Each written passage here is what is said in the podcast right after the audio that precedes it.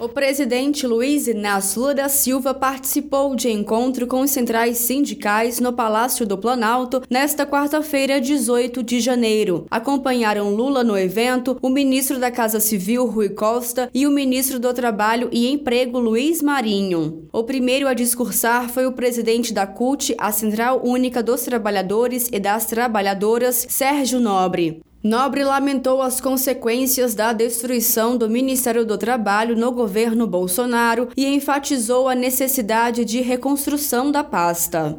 Porque nós sabemos que os empregos de qualidade que a gente tanto sonha e precisa, eles não vão ser consequência só da política econômica, porque na história do nosso país a gente já viu que houve períodos em que o país cresceu, o PIB cresceu, mas cresceu aprofundando desigualdades, com postos de trabalho sem nenhuma qualidade e muitas vezes com salário aviltante. Então, é muito importante que esse novo Ministério do Trabalho seja um Ministério do Trabalho que atue junto com outras pastas. Tem que atuar junto ao Ministério da Fazenda, junto ao Ministério do Planejamento, junto ao Ministério da Previdência, do Desenvolvimento Agrário, para que o crescimento, que nós temos certeza que virá, vai vir acompanhado de emprego de qualidade, de emprego protegido e também com organização sindical. Portanto, companheiros e companheiras, é um enorme desafio.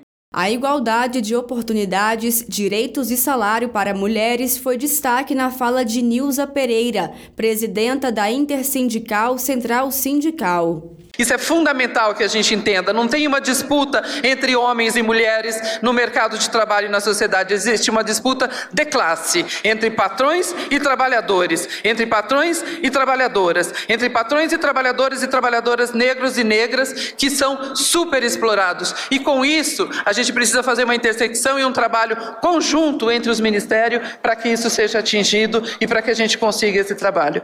Durante o encontro, o ministro do Trabalho e Emprego, Luiz Marinho, falou sobre o documento assinado por Lula, que constitui um grupo de trabalho entre representantes das centrais e do governo para a construção de uma proposta de retomada da política de valorização do salário mínimo. Além disso, outros dois grupos de trabalho vão ser criados. Um será para a valorização da negociação coletiva e da reorganização para fortalecer os sindicatos brasileiros o outro grupo para construir o processo de regulamentação para trabalhadores de aplicativos.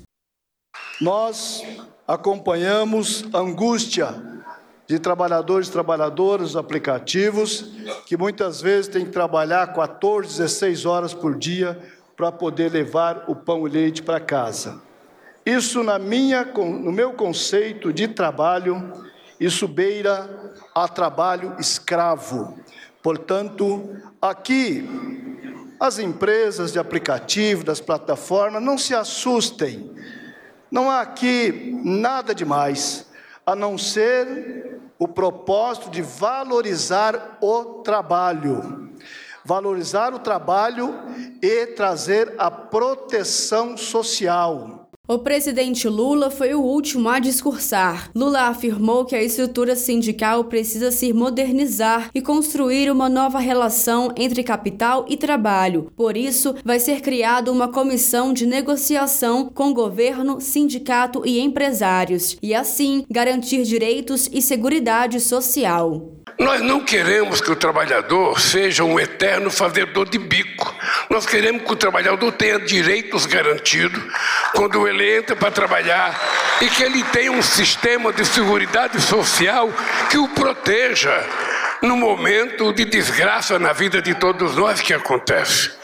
Então, o que, que nós queremos? Ao invés da gente fazer por medida provisória apenas, ao invés de fazer, sabe, por uma vontade do presidente da República, nós vamos ter que construir. Porque se a gente construir junto, fica mais difícil desmanchar. Vocês perceberam que eles desmancharam quase todas as coisas que nós fizemos durante os nossos 13 anos de mandato.